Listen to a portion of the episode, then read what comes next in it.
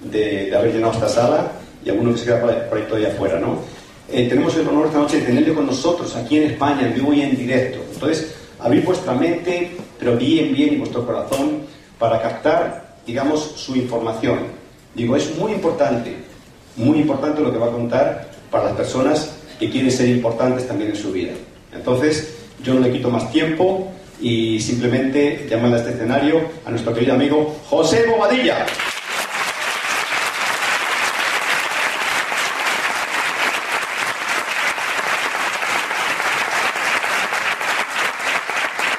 Buenas noches. Buenas noches, ¿cómo están? Madrid, buenas noches, ¿cómo están? Bueno, ¿quiénes son los invitados? Invitados que nunca hayan venido a un evento como este y que estén por primera vez, obviamente, de aquí. ¿Van a levantar la mano? Bien, bien, bien. Dice, le vamos a dar un fuerte aplauso a los invitados.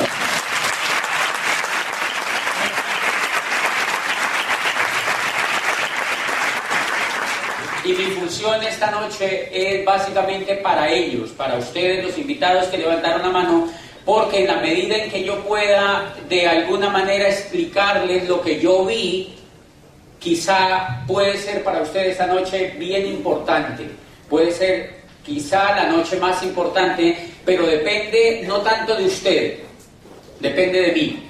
Entonces yo voy a hacer el trabajo lo más pedagógico posible para que usted entienda. Si usted no entiende, tranquilo, me echa la culpa a mí. Pero yo voy a hacer lo posible, lo posible para que usted entienda, para que usted tome los elementos más importantes y vamos a hacer un pacto. Vamos a hacer un pacto.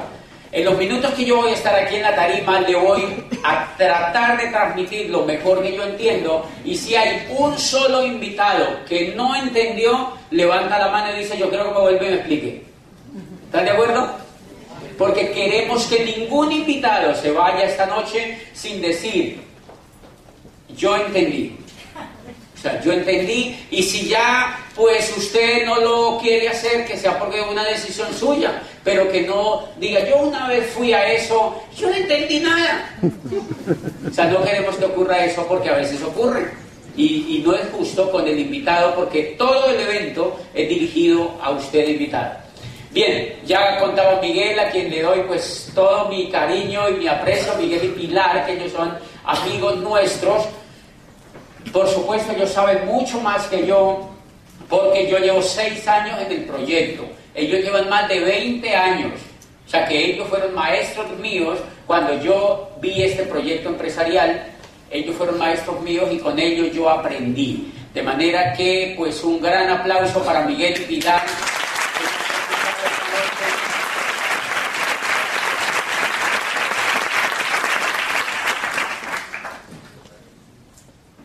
Ayer yo estuve en Sevilla, en Sevilla, con el hijo de Miguel. ¿Dónde está Miguel?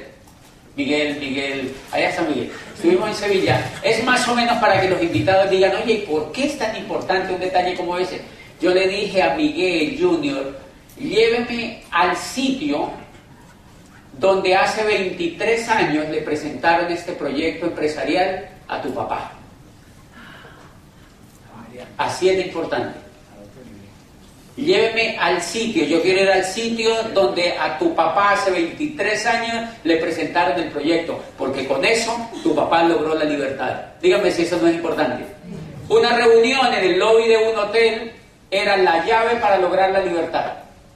Entonces para muchos de los invitados puede ser esta noche, porque es en, el, en este hotel, esta noche puede marcar la diferencia si usted, como decía Miguel, anda buscando algo si usted anda buscando algo.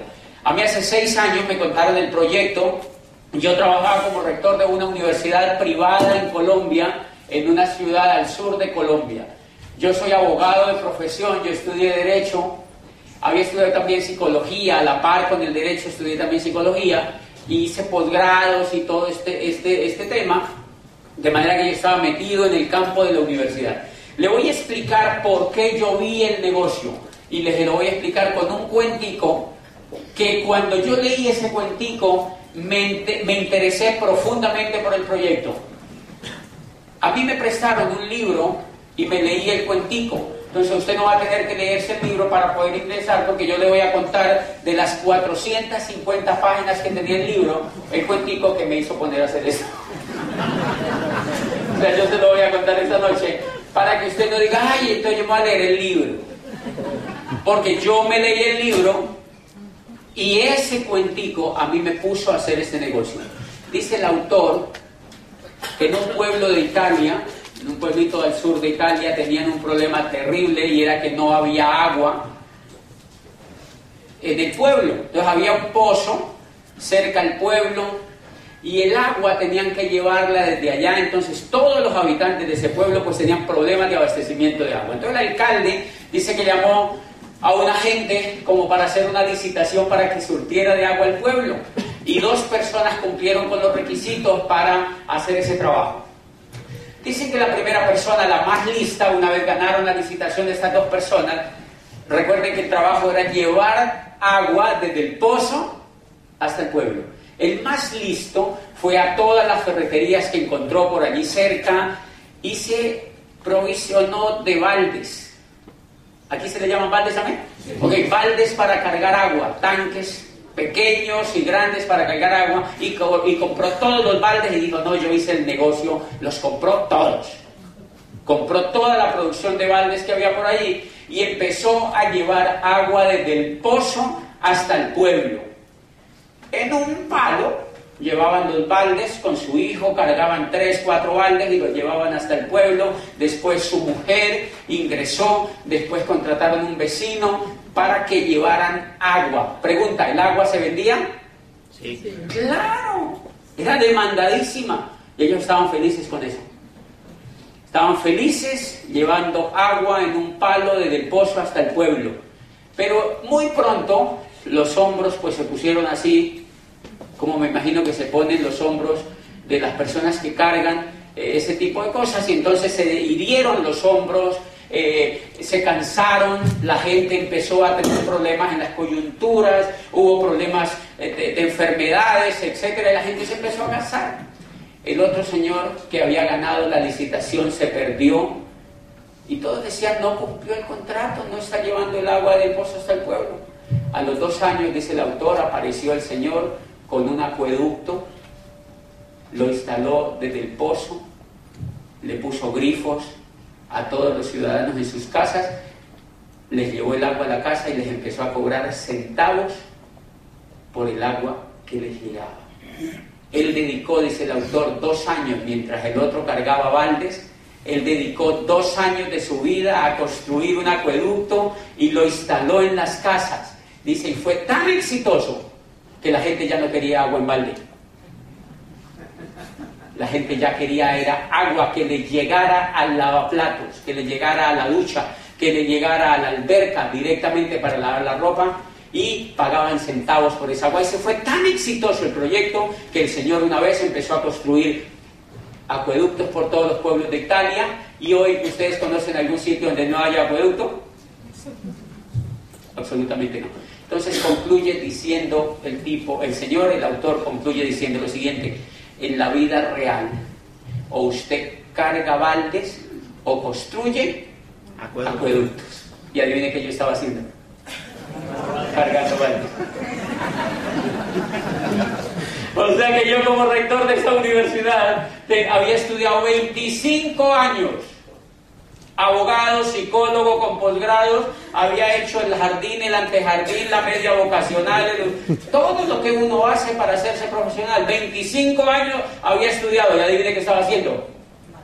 Cargando baldes. Me había educado para cargar baldes. ¿Ustedes conocen a alguien que se educó para cargar baldes? O sea que la gran pregunta es, quizá usted no se haya dado cuenta que está cargando baldes. Yo tampoco me había dado cuenta. Por eso la opción que yo les voy a mostrar para mí no fue opcional, porque o lo hacía o me tenía que quedar toda la vida cargando baldes y yo no quería, porque a mí ya me dolían los hombros también. Yo ya llevaba nueve años haciendo lo mismo, llevando a... ¿Qué es, hacer eso? ¿Qué es cargar baldes? A uno le pagan, uno trabaja, ustedes no han visto lo que uno hace en, la vida real. Mire, yo, yo Empezaba a trabajar a las 7 Bueno, yo me bañaba, comía, me iba a trabajar. Por la noche llegaba cansado, veía la televisión. Al otro día yo me levantaba, me bañaba, trabajaba. Por la noche veía televisión, dormía. Al otro día veía televisión, trabajaba, veía televisión, me bañaba, trabajaba, dormía, veía televisión, trabajaba, me bañaba, dormía, veía televisión, pero de pronto un día todo empezó a cambiar. Al otro día yo me bañaba, me iba a trabajar, por la noche dormía, veía televisión y al otro día yo me bañaba, trabajaba, veía televisión. ¿Conocen a alguien que está haciendo así? Si hay alguien que está inconforme con eso que le está pasando, tiene que aprender a construir acueductos. De eso se trata la experiencia que nosotros estamos haciendo. Y esa fue la cosa que más me impresionó cuando yo leí ese libro. Me dicen, la vida es real, o usted carga baldes o usted construye acueductos. Y leo entonces, como yo era académico, desconfiado, y yo quería probarlo, y yo estaba vinculado con cosas de la ciencia y todo esto, y éramos críticos, y abogado encima de todo, y Santo Tomás, y dónde meto el dedo para ver si es real, y no sé qué. Y entonces yo leí un libro de un señor que se llama Charles King, por aquellos días llegó a Colombia un profesor de Harvard que se llama Charles King. Y el señor era doctor de la Universidad de Harvard en mercadeo y se había aliado con James Robbins, quien era asesor junior de la Cámara de Comercio de los Estados Unidos, y escribieron un libro que se llama Los Nuevos Profesionales el surgimiento del network marketing como la próxima profesión de relevancia. Y en la primera página del libro dice, el network marketing surge hoy como el método de distribución más poderoso y el modelo de empresa más atractivo en la nueva economía. Y yo como era rector de esta universidad, yo dije, o sea que yo voy a empezar a construir un modelo de negocio que es el modelo de empresa más atractivo en la nueva economía? Y yo seguía leyendo y yo decía, oye, pues sí. Y yo me llené de entusiasmo. Y cuando llegó un profesor de administración así con magíster, un salchichoncísimo, o con magíster, llegó enfrente mío de mi, de, mi, de mi escritorio y yo le dije, yo estaba feliz. Y yo le dije, profesor, ¿usted ha leído este libro? Y me dijo, no. Yo me quedé viéndolo y yo digo, de razón. Porque ese profesor era profesor de, los muchachos. Les enseñaba a montar empresas, pero empresas de las mismas para cargar baldes. De lo mismo que han venido montando hace 300 años, desgastada, una economía desgastada y completamente injusta, el profesor en una universidad estaba enseñándole a los estudiantes a montar ese tipo de empresas. O sea que yo no, me, yo no me compliqué la vida con los profesores, sino que yo lo hice realidad.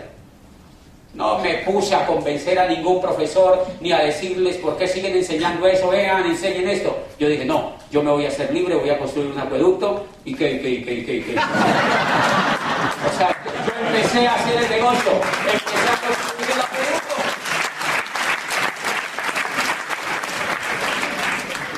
Yo empecé a construir el acueducto y para los invitados, miren interesante, la primera meta que me puse al construir el acueducto, recuerden que el acueducto empieza a dar resultados desde que tú lo empiezas a construir. Yo empecé a construirlo y la primera meta que me puse fue reemplazar el sueldo que a mí me pagaba la universidad. Eso es buenísimo. Entonces, si aquí hay invitados que son médicos, esto es para ustedes si su sueldo depende de ver pacientes. ¿Qué pasa el día que no puedas ver pacientes? No ganas.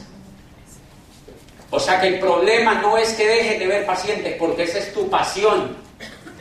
Y tú amas la medicina, quizá no lo hagas por dinero.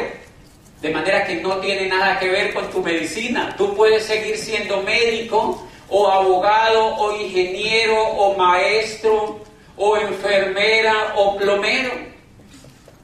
Importa, porque eso le hace un servicio a la sociedad de alguna manera. ¿Están de acuerdo conmigo? Eso es fantástico lo que tú haces. Lo que pasa es que lo que tú aprendas al lado de esto te va a servir porque no es lo mismo que tú te ganes hoy una cifra que te gane dos. No es lo mismo. Entonces yo me ganaba X plata como rector, empiezo a construir el acueducto. Y a los seis meses reemplazo el sueldo que me ganaba en la universidad.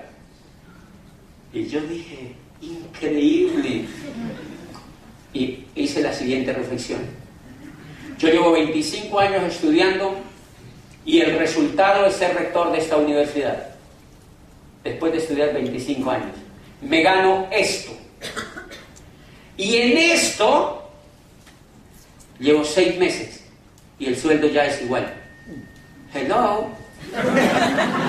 O sea, yo digo, hay algo que no me cuadra. Hay algo que no me cuadra. Llevo 25 años aquí estudiando y 9 trabajando. Y esto de acá, en 6 meses, reemplaza el sueldo de rector. Y me hice la siguiente pregunta. ¿Qué pasa si aprendo más? ¿Qué pasa si aprendo más? Y pasó algo increíble. Al llegar el cuarto año, al tercer año y medio de estar en el proyecto, me hice libre financieramente. Libre financieramente. ¿Qué es hacerse libre financieramente? Es que ya el agua llega por el ducto. Al rayo con dos baldes. Y el acueducto empezó a expandirse y a expandirse y a expandirse. Y en ese momento se está expandiendo. Yo inicié en una ciudad que se llama Popayán, al sur de Colombia y en ese momento el negocio, el proyecto del acueducto está por todo Colombia, la gran mayoría de ciudades de Colombia, y está entrando a 12 países. Y empezó en Popayán. Y yo me pongo a ver los resultados y yo digo, es increíble. Yo que era lo que tenía en el coco antes. O sea, ¿qué información era la que tenía antes para tener unos resultados tan extraños? ¿Y qué información fue la que metí en mi cabeza hoy para tener estos resultados? Y entonces lo primero que le voy a hablar a los invitados es algo interesantísimo. ¿Por qué nosotros cargamos baldes? Porque para eso nos educaron. Nosotros no tenemos la noción de crear acueductos, primero porque cuando a nosotros nos educaron eso no existía. Y hoy en día en las universidades no se habla de nada de eso. Yo te aseguro que muchos administradores y economistas que estén aquí jamás les han hablado de, cómo generar una economía a nivel de, de, network y de estas cosas. Adivinen por qué. Porque la universidad no sabe de esto todavía. ¿Y eso es raro? No, eso no es raro. Cuando Galileo Galilei perfeccionó el telescopio de Hans Lippershey en el siglo XVII y fue capaz ¿Se acuerdan lo que vio Galileo? Vio que la Tierra no era el centro del universo. Llevaban 1700 años diciéndole a la gente que la Tierra era el centro del universo. O sea que cargara baldes. Y un día Galileo perfecciona el telescopio y ve hacia las estrellas y dice, la Tierra no solamente no es el centro del universo, sino que es una esquirla del polvo, de polvo, pegada en la estela del universo. O sea que ni siquiera está en un ladito. ni siquiera está en un ladito, es una esquirla de polvo que está en lo más lejano del universo. Y entonces salió Rostan y dijo, o sea que si la última bacteria de la naturaleza, la más invisible bacteria, el día que desaparezca esa bacteria, y toda la tierra, con el hombre y todo lo que hay, el universo ni siquiera se habrá percatado de ello. Y allí fue donde surgió la filosofía moderna. Allí fue donde Descartes aparece y creó la duda metódica. Porque dijeron, oye, qué tapados hemos sido. qué tapados habíamos sido, es increíble. Y se hicieron la siguiente pregunta. ¿Se acuerdan que todo era un problema de sistema de dominación? Pero lo que les quiero decir es una cosa. La Universidad Occidental se demoró ciento... Recuerden que a Galileo lo llevaron al tribunal de la Inquisición para decirle que lo que él había dicho era infame y que tenía que retractarse. que había una única posibilidad. O se retractaba o lo quemaban vivo, obviamente, pero antes de quemarlo le cortaban la lengua como a Giordano Bruno enfrente de la multitud. Galileo ya tenía 69 años y dijo, no, no, no, no, yo, yo, mejor me dejo, o sea, yo, me, yo mejor no, no, no. O sea, Galileo dijo, no, no, no, no, no. Hagamos una cosa, le dijo Galileo, yo me retracto. Está bien, yo digo que ustedes tienen razón, yo me retracto. Y Galileo se retractó. Claro, estos curas quedaron pues felices. Galileo se retracta y al salir del tribunal de la Inquisición dice, pero que se mueve, se mueve. Les dejó allí demasiado. Pero que se mueve, se mueve. Pues señores, lo que Galileo había descubierto, él sabía que no lo iba a parar nadie, porque eso transformó el mundo entero. Todo lo que Galileo descubre transformó el pensamiento, transformó la ciencia y transformó la política. Y todo lo que hay sobre la Tierra se transformó a raíz de eso. Pues eso está pasando con la economía, señores. Lo mismo está pasando con la economía. La economía está cambiando a pasos agigantados. Pero lo que les quiero decir del anterior episodio es que la Universidad Occidental aceptó el postulado de Galileo 150 años después. Debería darles vergüenza. 150 años después las universidades europeas creían que Galileo estaba equivocado y seguían enseñando las mismas tonterías de antes.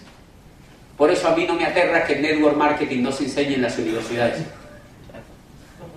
No me aterra. Yo tengo un grupo en Colombia de 25, 30 ingenieros, abogados, administradores y economistas de excelentes universidades de Colombia entre los 22 y los 27 años que van a una charla conmigo cada semana aprender sobre esta industria. Y ellos ya le perdieron el respeto a la universidad porque saben que llevaban siete años metidos allá y jamás le hablaron de la existencia de esto. Los estaban preparando para que trabajaran para ocho. De manera que no se preocupen si a sus hijos o a ustedes no le enseñaron esto en la universidad, porque la universidad creo que se va a dar cuenta en unos 100 años de que esto es bueno. Normal, y eso no hay que acusar. Así funciona la educación tradicional, es muy demorada y muy lenta. Por eso decía Ortega y Gasset que era más fácil transformar un cementerio que cambiar la educación. Y pues mientras ellos cambian, uno tiene que cambiar. Entonces yo me atreví, me eduqué en esta industria y empecé a cambiar. Pues bien, eso los cuento para que ustedes más o menos se den cuenta de por qué antes no habían oído de esto y por qué hoy es una bonita oportunidad para que lo escuchen. ¿Cómo funciona el proyecto? Vamos a poner un poquito una lámina aquí. Vamos a poner una lámina aquí. A ver, ¿De dónde me agarro yo para contarles? Ok, al revés, al revés, al revés, al revés. Les voy a explicar dónde está la mayoría del problema. Y esto, obviamente, ¿dónde está la mayoría del problema? Esto se llama el cuadrante del flujo de la riqueza. Miren, esto yo tampoco lo sabía. Es increíble. Abogado, rector, psicólogo, con posgrado, rector de una universidad. No tenían idea de cómo fluía la riqueza. Dice el autor, la riqueza fluye de una manera muy sencilla. En el mundo el 96% de la gente o es empleada o es autoempleada. Y solo el 4% de la gente es dueña de negocio o inversionista. El 96% son empleados o autoempleados y el 4% si acaso son dueños de negocios o inversionistas. Y empieza a explicar. Pregunta, ¿ustedes conocen los empleados? ¿Quiénes son empleados? ¿Ustedes conocen cómo es el empleo? ¿Ok? ¿Es, lo máximo o lo mínimo en la sociedad? Lo máximo. El mundo de gente que se educa para decir, hay un puestico para mí. Por eso son mayoría. Porque la gente se educa y sale a pedir, hay un huequito por allí para mí que me meta. La gente sale con la mente para ir a pedir trabajo. Es increíble, no para crear sino para pedir. O sea, nos educan como limosneros. Ay, hay algo para mí por ahí. Métame por ahí en algún huequito. Ay, mire, aquí ya no hay huequitos para mí. Yo mejor me voy para España. De verdad, esto está lleno, lleno, lleno, lleno de gente que se viene por su huequito. Métame en algo, métame en algo. Y como aquí no hay en Colombia, yo me voy para allá. Bueno, pero ¿cuál es el problema? Yo también me vine para España en el 2001. Me vine a Barcelona porque me aburrí de cargar baldes, pero yo no sabía qué era lo que pasaba. Yo no tenía ni idea de esto, yo me aburrí de cargar baldes y me vine a hacer un doctorado. O sea, hacer un doctorado para que me pusieran un balde más grande. Ese no era el problema. Yo me vine a... Y eso es todo lo que pasó. Entonces, miren, o uno en la vida es empleado o autoempleado. Ya sabemos quiénes son los empleados, la gran mayoría de la gente, uno se vuelve empleado es porque no le educan el carácter para ser empresario. ¿Por qué nadie le educa el carácter para ser empresario? Porque los profesores son empleados. Y uno no puede dar de lo que no tiene, es lógico. Yo tenía profesores en la universidad donde yo era rector que enseñaban administración de empresas. ¿Usted tiene alguna empresa, profesor? No, no, no, no, yo soy profesor. Increíble. Profesores que enseñaban economía y finanzas. Y una vez yo le hice una maldad a uno. Era un profesor que había estudiado en la Sorbona de París, una maestría y tal, y nos daba clase a nosotros. Y yo le dije, él daba macroeconomía. Yo le dije, profesor, claro, yo ya me había leído, yo ya me había leído todo esto. Le dije, profesor, usted tiene que estar muy bien financieramente, ¿verdad? Y me dijo, ¿por qué? Yo le dije, porque usted da macroeconomía, usted sabe todas las reglas de la economía en el mundo. Y me dijo, no, yo estoy endeudado, estoy un estoy jodido, plata, no sé qué, pero es que yo doy es macroeconomía y eso es microeconomía. Ay, Dios mío, o sea, es increíble. Ni los administradores, ni los economistas se saben una cosa impresionante que se aprende en este negocio. ¿Cómo funciona la economía? ¿Cómo funciona la economía? ¿Cómo funciona la economía? Ese fue uno de los misterios que yo descubrí. Y si uno descubre cómo funciona la economía, uno se puede liberar de esa economía. Pero si uno no sabe, pues todo el mundo lo usa. Si uno no sabe cómo funciona la economía, todo el mundo lo usa. Mire cómo más o menos este plasma. Dicen la gente entonces se va a ser empleada por la mentalidad que le, que le meten en la educación. ¿Quiénes son los autoempleados? Esto sí me dolió mucho más. Dice el tipo este, los autoempleados son personas que son abogados, médicos, ingenieros, administradores que tienen, o sea, profesiones liberales mejor dicho, los que tienen el palo en el hombro, los que cargan baldes. Esos son autoempleados, porque ellos ni siquiera tienen quien les pague la seguridad social que no ganaron en el mes. Suerte. ¿Usted a quién se le va a quejar? En cambio el empleado no. Ruer, no hay plata para pagarle ese mes. ¿Usted qué me dice? ¿Cómo así?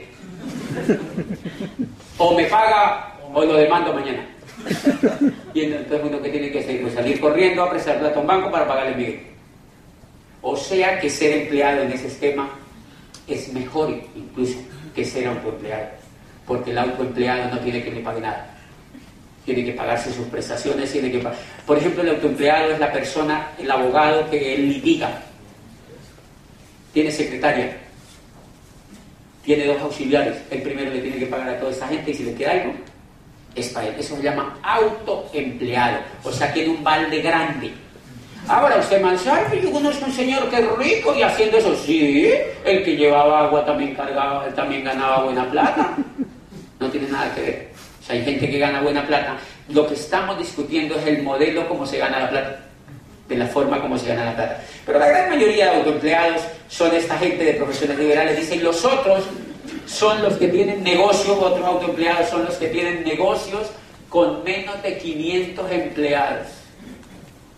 ¿Conocen gente en España que tenga negocios con menos de 500 empleados? Son cargabaldes. Ellos no son empresarios. Ellos lo que hacen es cargar baldes. O sea que este negocio es también para ese tipo de personas. Este negocio está bien. Ahora, ¿quiénes son los que son acá? Dueños de negocio, dice el Señor, son personas que tienen empresas con más de 500 empleados o que tienen negocios de redes. Se llaman dueños de negocios, dueños de negocios. ¿Y qué es lo que pasa al dueño de negocio? Al dueño de negocio, como le ingresa buen dinero, le sobra. Gasta, gasta y gasta y gasta en lo que tiene que vivir bien, no sobrevivir. ¿Ustedes no han visto que uno no vive y no que sobrevive? Bueno, yo no sé ustedes, pero la gran mayoría de la gente no vive, sino que sobrevive. O sea, el sueldo es como un tanque de oxígeno que le hace así como para que uno no sucumba tan rápido y vuelve y le echan un poquito y vuelve y le echan un poquito. Pero no vive uno. Ni siquiera con el sueldo mío de rector yo vivía comparado con la vida que tengo hoy. O sea que el dueño de negocio les vive y le sobra dinero. Y como le sobra dinero se vuelve inversionista. Y como se le sobra dinero se vuelve inversionista. ¿Qué quiere decir esto? Que los inversionistas es gente que juega, que juega con el dinero. Y como el que juega y aprende el juego puede ganar más. Entonces ahí es donde se condensa una cosa en economía la gente se queja mucho y ustedes han visto que en Hispanoamérica esa ha sido la queja siempre, que los ricos se hacen cada vez más ricos y los pobres se hacen cada vez más pobres. Claro, eso es cierto. El problema es que no sabemos por qué es. ¿Por qué es? Dice el Señor. Todo el problema es que la gente, la gente fue educada para estar en el lado izquierdo del cuadrante y no los educaron para pasarse al lado derecho. Dice, si usted logra encontrar quien lo eduque para pasar al lado derecho del cuadrante, todas las soluciones que usted se pase al lado derecho del cuadrante, y usted dice, ¿cómo así que me pasen? Dice el Señor, lo que usted tiene que pasar es la mente que usted tiene hoy, lo que tiene que pasarla del cuadrante izquierdo al cuadrante derecho es el nivel de pensamiento. El dinero no está en los bolsillos, está es acá. Uno gana dinero de acuerdo al coco, si lo tiene acá o si lo tiene acá. Entonces, buena noticia para los invitados, y ahora sí lo con lo que venía de, de lo que les estaba explicando, de toda la gente que se va de otros países para otros lados. Miren lo que hace la gente en mi país y en varios países hispanos. Yo no sé los españoles porque no conozco bien su comportamiento, pero yo conozco personas de los países nuestros que como tienen una educación para estar en este cuadrante, ellos se desesperan allá, se desesperan allá y entonces como se desespera se vienen para acá. Pero se les olvida algo, se traen el coco con ellos. Y como se traen el coco con ellos, el problema sigue, pero en Europa. Y ese es el problema de la pobreza. Entonces, yo di esta conferencia en Nueva York hace como dos años y habían como cuatro mil personas y un médico se acercó y me dijo, Diamante, eso es cierto, yo soy médico cirujano, soy de Medellín, era competitivo, me aburrí en mi país, renegué de que no había oportunidades y me vine para Nueva York. Soy el jefe de vigilancia de un edificio. Me dijo, pero eso sí, es de uno de los edificios más lindos de Nueva York se llevó el coco con él. Se llevó el coco con él. Entonces la buena noticia esta noche y lo que yo encontré en este negocio es un modelo educativo que tienen los líderes aquí instalados en España, que tiene un modelo educativo que le cambia la forma de pensar al Señor del cuadrante izquierdo al cuadrante derecho. Y ese es el proyecto empresarial que le estamos mostrando esta noche. O sea, es un problema de educación y a eso los estamos invitando, a que se peguen a un programa educativo en el cual está Miguel y Pilar, en el cual está Ángel y Maite de la calle, en, el cual está Ángela y Quique García y en el cual están todos los líderes que los invitaron a ustedes esta noche. Todo el problema es que ellos están conectados a un programa educativo que nos cambia la mente, cuadrante izquierdo al cuadrante derecho. Les voy a explicar cómo funciona en un minuto. Es increíble, miren, y yo tenía buena educación. Yo tenía buena educación de la que conocemos. Miren más o menos cómo funciona esto. Yo estaba sentado ahí detrás de ese escritorio, entro al proyecto y me empiezo a leer estos libros. Estos los van a encontrar ustedes. aquí en España, dígale a la persona que lo invitó que le diga cómo usted compra este material. Que le diga cómo usted compra este material. Mensualmente viene un libro y cuatro audios para que usted se los escuche de su casa al trabajo cuando vaya en su carro, para que use el tiempo muerto de los semáforos y de los tapones que deben haber en esta ciudad. Y usted empieza a educar la mente para que pueda pasar la mente del cuadrante izquierdo al cuadrante derecho. Y aquí vienen libros. Y esto ocurre mensualmente. Cada mes sale un paquete de eso. Entonces yo les hago así. ¿Cómo es tu nombre? Juan. Juan. Miren interesante, Juan. Si Juan entra a este negocio y empieza el proceso educativo, en un año se ha leído 12 libros. Y en un año se ha leído 60 audios. Y en esos audios hablan diamantes del mundo entero que han sido capaces de cambiarse el coco del cuadrante derecho, del cuadrante izquierdo al cuadrante derecho. O sea que se ha oído 60 audios. 12 libros y cada cuatro meses hay una convención aquí en España y él puede ir a tres convenciones y todos los profesores de esas convenciones son profesores internacionales libres financieramente que vienen a enseñarles la experiencia que ellos tienen para que ustedes aprendan a hacer. Vamos a demostrarle a los invitados cómo se sintieron en la convención que acabó de pasar aquí en Madrid a la una, a las dos y a las tres. ¿Cómo se sintieron?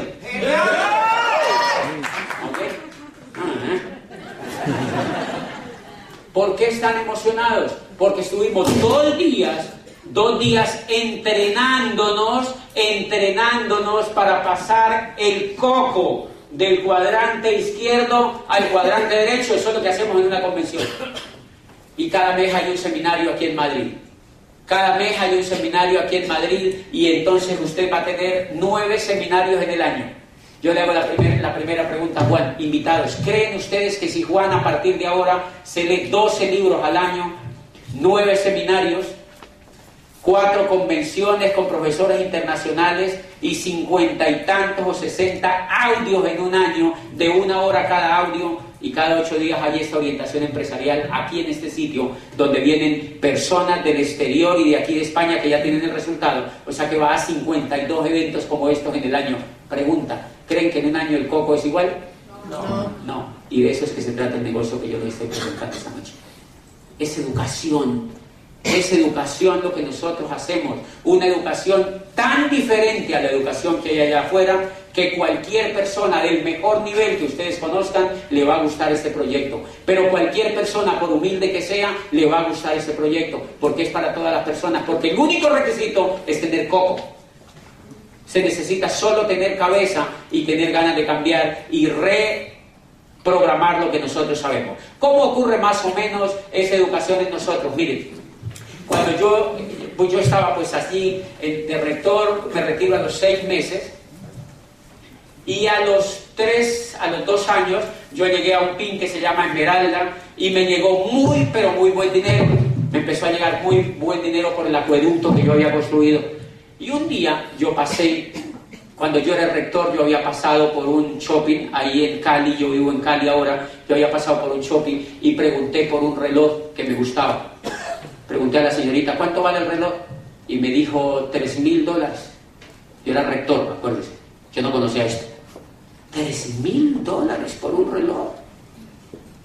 ¡Qué susto! yo dije, no, eso es muy caro, tres mil dólares. El dólar estaba a tres mil pesos, o sea, eran nueve millones de pesos de mi país por un reloj.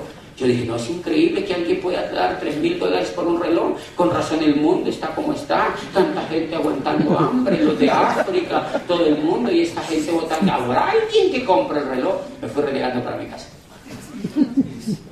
A los dos años yo había reventado en este acueducto un, resultado fantástico porque me eduqué y me emocioné en esto. Y empezó a cambiar mi situación financiera y mi mente empezó a cambiar. Sobre todo mi mente había cambiado de manera impresionante y un día, por casualidad de la vida, pasé por el mismo shopping. ¿Cuánto vale el reloj? Tres mil dólares. Instantáneamente mi coco dijo, ¿está buen precio? Me pareció buen precio me pareció buen precio. Y entendí una cosa, en el mundo no hay nada caro ni barato, Lo que pasa es que uno no tiene plata.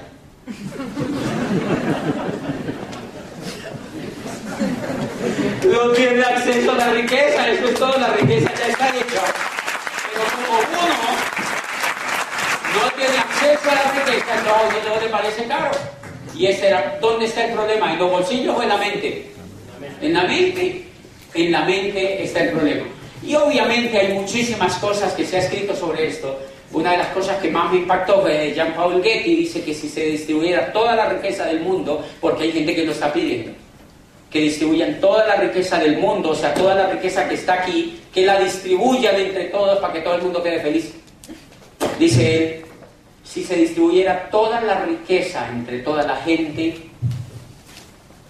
en este momento el 20% de la gente tiene el 80% de la riqueza. Dice, si distribuyéramos toda la riqueza entre el 100% de la gente, dice, a los 5 años esa riqueza vuelve y retorna al mismo 20%. Dice, la razón es muy sencilla. Hay personas en el mundo que tienen la mente educada para generar riqueza. Otros la tienen educada para generar pobreza. Y eso es agresivo, pero así funciona la economía. Ahora, no es del neoliberalismo ni de esto, no, es de los de Babilonia estudie la economía. Estudie la economía desde los egipcios y desde los babilónicos.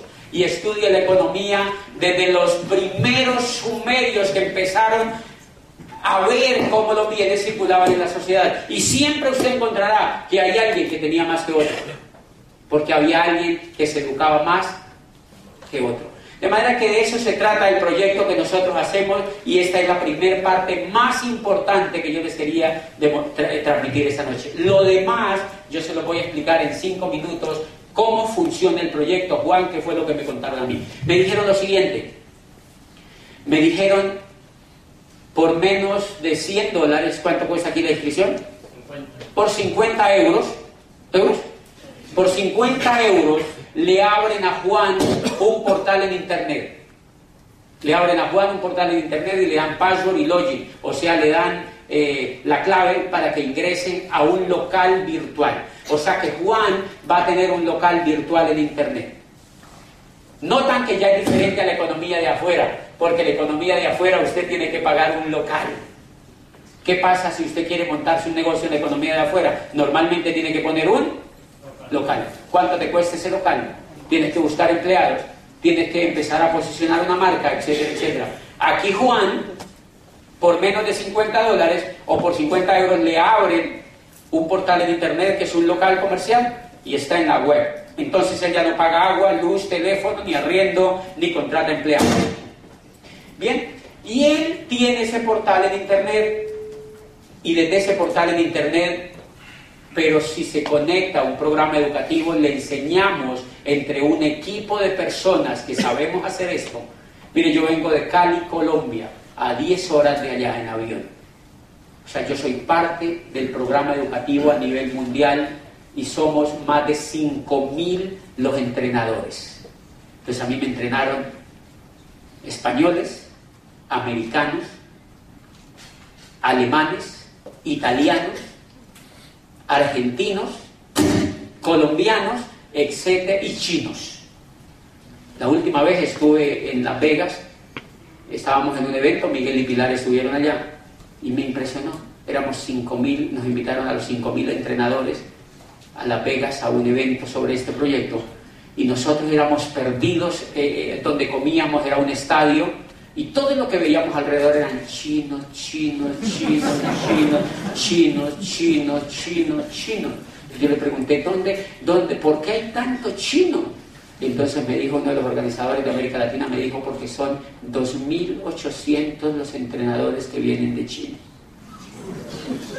Habían 2.800 diamantes, 500 japoneses, ¿De España cuántos iban, Miguel? ¿Cuatro o cinco de España? Diez. Diez de España. Veinte de Colombia. Pero de toda Hispanoamérica íbamos menos de 40. De toda Hispanoamérica, menos de 40. Chinos, 2.800. japoneses 500, tailandeses 250, rusos 40 o 70. Lleva 52 años creciendo esto, señores. 52 años creciendo esto y apenas está comenzando en el mundo. De manera que esos entrenadores ustedes los van a tener. Y entonces a Juan le abren ese portal en internet. Yo quiero un invitado que me dé la mano porque Juan ya es del proyecto. Un invitado por acá. Tú, ¿cómo te llamas tú? Antonio. Antonio entonces le abre el portal en internet y pegado de ese programa educativo, él se va a beneficiar de la sabiduría de estos más de 5.000 profesores a nivel mundial. Y yo les hago la pregunta, invitado, ¿dónde encuentran usted una universidad así? Dígame, ¿dónde usted encuentra una universidad donde lo entrene alguien que tenga el resultado? ¿Dónde encuentra una universidad donde no le vendan el título, sino que le ayuden a que usted encuentre el resultado? Acá no le van a dar título, le dan el resultado. Pero él no tiene un tiempo, él se puede gastar el tiempo que quiera, porque el resultado es de él. Se puede gastar 10, 20 o 30 años, no importa. Pero se puede gastar 2 o 4, lo que porque es al ritmo de él. Esa educación a mí me gusta más. Esa educación a mí me gusta más. De manera que él se pega a ese programa educativo. Y es toda esta gente, estos entrenadores le van a enseñar a hacer tres cosas. La primera, Antonio tiene una casa. Y a mí me dijo el que me presentó el negocio, usted va a tener una casa de por vida. ¿Ustedes están seguros de eso? Claro, ustedes van a tener un hogar de por vida y los hijos van a tener un hogar también. Y la casa, me dijo el que me presentó esto, la casa es un negocio. Y si no hagamos el siguiente ejercicio, usted de que se levanta hasta que se acuesta, ¿qué es lo que hace en su casa? Consume, consume, consume, consume, consume, consume, consume y consume y en las casas donde hay mujeres consumen, consumen, consumen, consumen, consumen, consumen, consumen, porque la mujer consume un poco más que el hombre. Bueno, ahora no estamos. Pero la mujer es con siempre la mujer ha sido gran consumidora, porque tiene muchos más elementos que usa de la industria. Es normal por la belleza, por cosas así. Pues bien, o sea que en la casa de Antonio consumen. ¿Por cuánto tiempo van a consumir, Antonio? Por toda la vida. Y mire lo que me dijo el que me presentó esto. Me dijo, hay dos opciones. O usted ingresa a este proyecto y consume, entonces cuando a él le abren el portal en Internet, el portal en Internet está conectado directamente de las fábricas. Ellos quitan la publicidad y quitan los intermediarios y Antonio va a comprar directamente de la fábrica. Entonces a mí me dijo el que me invitó, el 78% de todo lo que ustedes compran hoy para sus casas el 78% se lo traga la publicidad y los intermediarios. Y uno no se da cuenta. Y la gente es tan inocente que dice, ay, tan chévere la televisión gratis, ¿no? Hello. La televisión la paga usted cuando habla un producto de la góndola. Eso no lo paga el fabricante, lo paga el que compra. Antonio, cada que compra, paga el 70 al 78% de la publicidad, de la intermediación. O sea que me dijeron, miren, y yo o sea que yo pago la publicidad, pero claro, miren el mal negocio que hace la gente. Ustedes me han notado que cuando la gente ve televisión, ¿qué es lo que hace? Lo primero que hace cuando llega la publicidad, ¿qué es lo que uno hace? Uno cambia el canal. Pésimo negocio. Porque si ustedes pagan la publicidad, al menos véanla.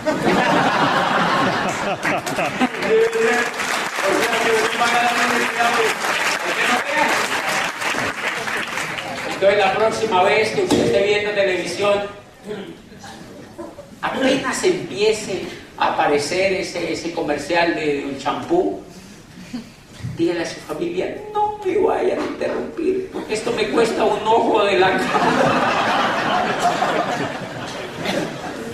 y es así. Y lo cruel de la película es que lo paga el plomero y el mensajero y la señora del servicio y el que trapea los pisos, y el vigilante, y el doctor, y el médico, y el abogado. Y eso no lo paga el fabricante, sino que uno es tan mal educado financieramente que uno no sabe eso. Eso no lo pagan los fabricantes, señores. Y cuando a mí me contaron eso, yo dije, dígame qué quiero. porque yo quiero hacer algo diferente. Y entonces me dijeron, es muy sencillo. Antonio a partir de ahora va a comprar de su tienda directamente a las fábricas, se quita de encima la publicidad de los intermediarios y compra a precio de fábrica. Y a mí eso ya me gustó. Y me dijo, y hay dos opciones, o usted hace esto, o le tiene que comprar de por vida a un supermercado. Y yo no veía otra opción. Y yo dije, oye, sí. Ok, entonces lo primero es consumir. Me dijo, sí, consumir. ¿A usted ya le gusta esa primera parte?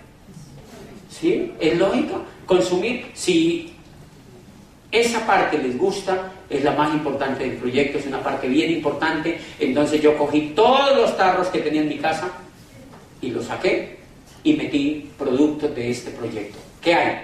Cosas para lavar los platos, cosas para lavarse el pelo, jabón para bañarse, crema de dientes,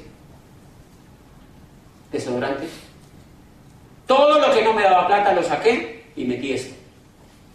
Y entonces empecé a consumir los, productos. Primera pregunta, ¿entendieron esa? ¿Los, ¿Los, invitados entendieron esa primera parte? Ok, entonces voy a seguir con la segunda. La segunda es la más emocionante. La segunda me emociona. Porque la primera, cuando Antonio consume, le dan puntos. Y él compra a la fábrica y le dan puntos. Además de que compra la fábrica, o sea, económico, le dan puntos. ¿Ustedes han notado que los supermercados dan puntos? Yo no sé si aquí en Europa, allá todo dan puntos. Pero cuando uno ya ha comprado como dos millones, le dicen Antonio, tiene tarjeta puntos, pásela para acá, pon 10 euros y te damos una cuchara de palo. o un moño, algo. Es para que uno diga, ay, mire, me dan por comprar, porque ellos ya saben que esto existe. ¿Ok? Pues acá el proyecto a nivel empresarial es hacer volumen de puntos, Antonio. La primera forma como usted va a hacer puntos es consumiendo. ¿Fácil o difícil? Fácil. Fácil. Bien. Entonces cada que consume en el portal de internet sube puntos. La segunda cosa que usted va a aprender a hacer, y ahí sí necesita los entrenadores, es que usted va a aprender a ser un buen comunicador. Usted se hace uso de este tipo de eventos cada ocho días, aquí comunican el proyecto, y entonces usted trae invitados aquí, o usted trae invitados cada ocho días aquí al principio, porque uno al principio le da a uno le da frufru porque uno dice, ¿qué tal que me saquen la lengua? ¿Sí me entiende? ¿Qué tal que me digan que no? ¿Qué tal que me digan que estoy loco? Y uno sí está medio loco cuando empieza porque es bien distinto. Entonces, como uno le da susto al comienzo, empieza viniendo a estos eventos cada ocho días y trae invitados. Y otro le cuenta. Miren lo poderoso que es eso. Yo fui a las primeras cosas de estas y llevé a unos profesores y yo no les quise decir nada de qué era. Ellos oyeron al que vino y me dijo un profesor, ¿y por qué no me había dicho? ¿Por qué no me había dicho? Y entonces ese profesor inició en el proyecto. O sea que la segunda actividad que aprendemos a hacer es que Antonio saca una lista de la, de la mejor gente que conoce. ¿Usted conoce gente que consuma? Esa es una respuesta de alguien que ve una oportunidad. Todo el mundo consume todo el mundo consume. Si fueran tapas de volcanes, imagínate que fueran tapas de volcanes. No, mira, entonces todos peleándonos por los volcanes a ver quién le pone la tapa. ¿sí me sería mal negocio. Pero cuando me dice Antonio, todo el mundo consume, entonces yo le enseño a Antonio a que haga una lista de la gente más bacana que conozca. Porque hay gente que es también mala consumidora usted está gastando el 70% en publicidad intermediaria. Sí, ¿y qué? ¿Y qué? O sea, entonces ese no. Que siga así, si no pasa nada. Hay gente que va a ser así. Entonces generamos una lista de las personas más interesantes que Antonio conozca. Los más optimistas, los más emprendedores, los que tengan más ganas de hacer algo diferente en la vida y les contamos a través de esto, o tú les aprendes a contar, o con la persona que te invitó. ¿Qué le vas a contar? Lo mismo que tú sabes. Que tú estás en un proyecto donde a uno le pagan por consumir. ¿Muy difícil? Es muy fácil. en un proyecto donde uno compra la fábrica y que le dan puntos y que después esos puntos no se los cambian por cucharas de palo, sino por plata. Entonces, cuando Antonio le consume, le dan puntos, cuando le cuenta Ricardo, le dan puntos, cuando le cuenta María, le dan puntos, y cuando le cuenta Pablo, le dan puntos. Pero miren lo interesante, cuando Pablo se emociona con el negocio y Pablo de Antonio, Pablo cogió y se fue, pa, pa, pa, y empezó a crecer. Y todo ese crecimiento es de Pablo, pero también es de Antonio. Y ese es el acueducto. Ahí es donde funciona el acueducto. Ahí es donde aprende a funcionar el acueducto. Les pongo un ejemplo, miren, Popayán, hace seis años, el que me invitó a mí, un contador joven de una universidad, me contó a mí el negocio, a mí me gustó. Cuando yo lo entendí, le dije, hágase para un ladito que yo quiero hacer esto. Y yo empecé a hacer esto, pa, pa, pa, pa, hacer esto. Y todo el proyecto que yo estoy construyendo en esos 12 países, adivinen de quién es. Mío y de él. Pero aquí es donde hay una cosa espectacular, Antonio. El proyecto es tan justo tan justo, aquí es donde está el mayor veneno del proyecto, para que lo entiendan bien, el proyecto es tan justo que la organización que yo tengo dentro del negocio genera más dinero que lo que le pagan a él. ¿Justo o no? Claro, porque yo la he hecho. Y eso se llama justo. Es el negocio más ético que yo haya visto, porque realmente te paga lo que te mereces te paga exactamente lo que te mereces. El que me invitó a mí, yo llegué a diamante un año antes que él, él llegó un año después. Después yo llegué a diamante ejecutivo, él siguió como diamante. Después yo llegué a doble diamante hace cuatro meses y él es diamante. O sea que es justo el negocio. Yo soy parte de su organización, pero en determinado momento yo puedo ganar más que él. Y eso a mí me voló la cabeza. Eso a mí me voló literalmente la cabeza. Y aquí es donde los empresarios pueden ver una oportunidad. Para las personas que les gustan los negocios, yo sé que aquí hay personas que tienen negocios, les voy a contar uno de los secretos que a mí más me apasiona de este negocio. Resulta que cuando Antonio va y le cuenta Armando, bueno, voy a poner el ejemplo mío, cuando Gustavo Ramírez en Colombia me contó a mí el proyecto y yo me eduqué en el proyecto, el negocio es tan increíble que yo no quiero volver a trabajar en nada de la economía de allá afuera porque no me pueden pagar lo que me pague ese negocio, ni me puede dar la calidad de vida que me pague ese negocio. O sea que en síntesis, Gustavo, ese contador, se quedó con el talento mío por cuánto tiempo? Por vida. De por vida. Ahí es donde está el mayor secreto y no se vayan sin entender esto. Cuando Gustavo me conecta a mí al negocio, se quedó con el talento mío de por vida, Daniel. Se quedó con el talento mío de por vida. O sea que ni siquiera la educación de allá afuera fue tan poderosa como esta. Y él a mí no me ruega. Si yo, me, si yo le digo a él, me voy a desmotivar, no lo hago, me dice, rájese ya. Porque yo, yo ya estoy educado en el negocio. O sea que él se quedó con el talento mío de por vida y a la vez yo he auspiciado profesionales brillantes y líderes en estos países. Y esta gente está fascinada con este negocio. O sea que somos mejores que una empresa de cazatalentos.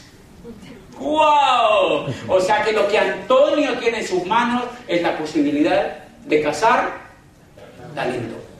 La economía de allá afuera no lo puede hacer, porque si una empresa famosa, Goodyear, por ejemplo, o yo no sé quién, contacta a personas y las engancha a trabajar, al año le dice Daniel, me aburrí y me voy, y se va con la información que le dieron. O sea que Goodyear no lo puede retener, pero acá sí, a uno no lo retiene, uno se queda. Uno se queda. Porque allá afuera usted trabaja para sobrevivir o para vivir, pero acá trabaja para lograr la libertad. Por eso uno no se quiere ir. Esa es la gran diferencia, Antonio, y ahí es donde está el gran secreto de este negocio. Cuando contactamos a otras personas y esa persona se conecta a ese programa educativo, lo que estamos haciendo es que estamos capitalizando el talento humano de esa persona. Entonces el proyecto empieza a expandirse, para esa persona se va, se educa y se expande y se expande en toda Europa, en Latinoamérica, donde quiera, en Asia, y todo eso es de Antonio también. Dígame otra cosa con la que pueda hacer algo allá afuera. Yo no conozco sin inversiones. Usted puede llevar el negocio suyo a Italia y la inversión la ponen las compañías que están sustentando el proyecto. ¿Entendieron la segunda? ¿Qué le vamos a decir a las personas que Antonio traiga al negocio? Que consuman, solamente que consuman, que consuman, que consuman para su casa, que consuman para su casa, algo que ellos ya lo están haciendo de por vida, que consuman para su casa. Te van a decir, ok, yo quiero consumir. Entonces yo empecé a poner pues, personas que consumieran, porque si a mí me gustaba, a ellos también les iba a gustar consumir. Esa es la segunda parte. Y la tercera es más fácil todavía.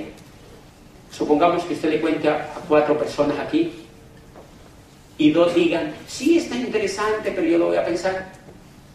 Pero dos le digan, yo quiero arrancar. Pues las dos que arrancan las conecta como socias, o sea, son parte de la empresa.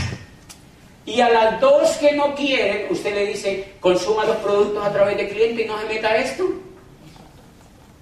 Porque esto no es para que, no lo, para que lo haga todo el mundo. Hay gente o que no lo entiende todavía, o que no es el momento, o que gana mucho dinero allá afuera, o que no quiere hacerlo. Entonces a esas personas uno le dice, ser clientes.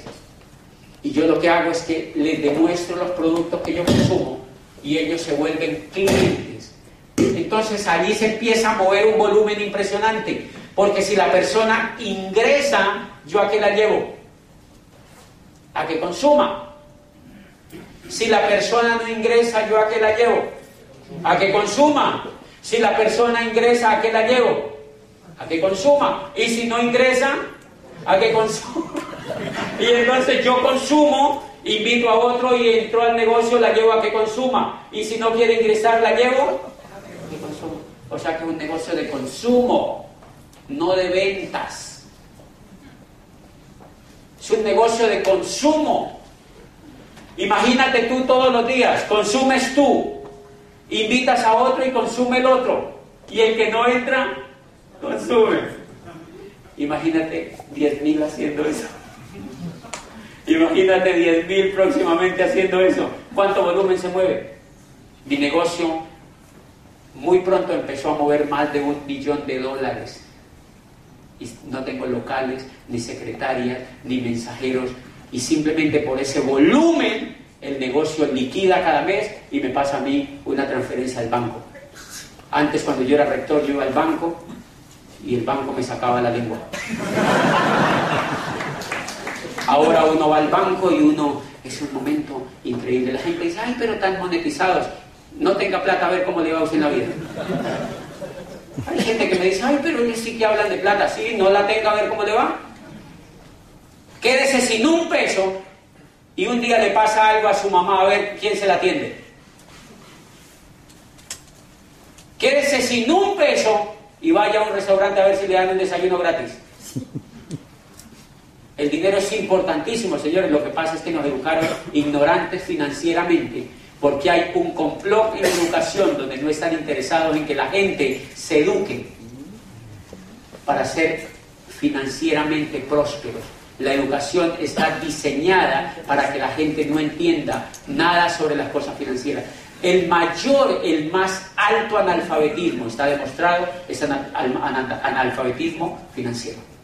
El más alto analfabetismo en el mundo en este momento es un analfabetismo financiero. Pues Antonio, esas tres cosas consumes tú, consumes tú, invitas a otro a que consume, conectado a la fábrica, pero si no quiere, entonces lo invitas a que consume. Esas tres cosas las suman y te giran un dinero, yo no sé si aquí es el 10 de cada mes o el día que sea, el 15 de cada mes. Cuando yo era rector, veía mi cuenta y me deprimía. Ahora cuando me deprimo, veo mi cuenta. Porque eso empieza, eso empieza generar una explosión, empieza a generar una explosión, empieza a ser así. Y entonces el cheque también hace así. ¿Cómo han visto la economía de allá afuera? ¿Han visto que uno empieza con el cheque así, el cheque así? Estamos hablando de cosas totalmente diferentes. Es el mejor momento para empezar un negocio como estos. Las pronósticos, ustedes saben, y yo no quiero sembrarles aquí susto porque la idea no es asustarles, pero si se dan cuenta lo que está arrancando, ya vieron lo que está pasando en Europa. Estados Unidos está quebrando totalmente la economía. Y Europa, que nadie creía, está haciendo exactamente lo mismo. Se llama cambio de la era industrial a la era de la información. Lo que pasa es que el gobierno no te lo dice por televisión, porque de pronto nos asustamos mucho. Se llama cambio de la era industrial a la era de la información. Y siempre que hay un cambio de era, muere mucha gente, incluso de hambre. Así pasó cuando cambiamos de la era agrícola a la era industrial. Ahora, si acabó la era industrial y empezamos la era de la información hace más de 20 años. Hace más de 20 años empezamos a cambiar de la era industrial a la era de la información. Y es tan increíble que las universidades todavía están formando gente para que trabaje en la era industrial. Es increíble. Me encontré un rector en Colombia que día me dice, acabamos de crear la carrera de ingeniería industrial. Yo le digo, pero ¿para qué? La era industrial ya no existe. Pero hay gente tan despistada que va y se mete a eso. La educación que está montada allá afuera fue para educar gente para la era industrial, señores. Por eso los crean con mentalidad de empleados, porque había empleo en la era industrial. Yo leí una encuesta increíble, 5 millones de parados en España. Impresionante. Eso no tiene ninguna solución de las mismas que siempre han venido dando, señores. La única solución es uno educarse y volverse empresario y no esperar más del gobierno, porque ellos lo que hacen, ellos no pueden decir eso por televisión, señores, porque eso no da votos. Eso no da votos.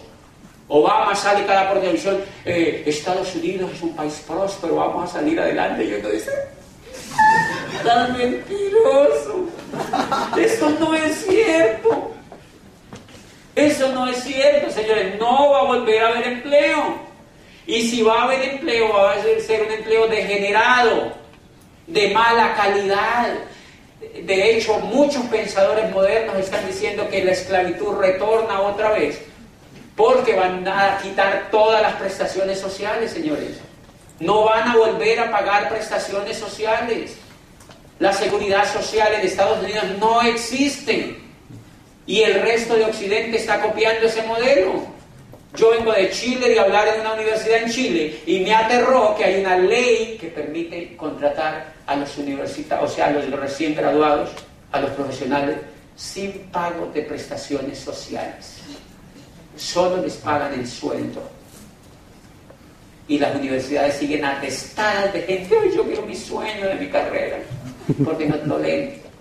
No saben para dónde va la economía, señores. No leen, no saben para dónde va la economía. Y eso es lo que tú vas a encontrar en este proyecto. Son tres cosas las que tienes que hacer y lo mejor de todo vas a tener una educación impactante, una educación que te va a llevar de un punto A a un punto B a través del liderazgo, a través de lectura, a través de conferencia. Para cualquiera de los que está aquí, es muy fácil entre uno y seis meses reemplazar el sueldo que le paga la empresa antes de que le apliquen el ácido. Ha sido un placer contar con usted.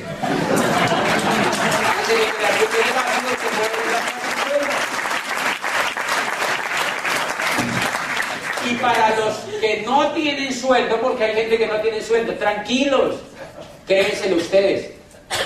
Créenselo ustedes, mire, lo único que le falta es información, señores. Infórmense, infórmense, díganle a la persona que les presentó esto que les dé información. Díganle, yo quiero esos audios, yo me los quiero zumbar. Escuchen esa información. Cuando yo me la escuché, esa información, yo decía, ojalá que me echen, ojalá que o sea que lo que le falla a uno es el coco, señores. Yo era rector y yo decía, ojalá que me echen. Ojalá que me echen porque ya encontré una esperanza y eso es lo que la gente necesita. Información y una esperanza que le dé el poder suficiente y la autoestima suficiente para saber que ellos lo pueden hacer realidad. Me alegró mucho estar aquí en Madrid. Buenas noches.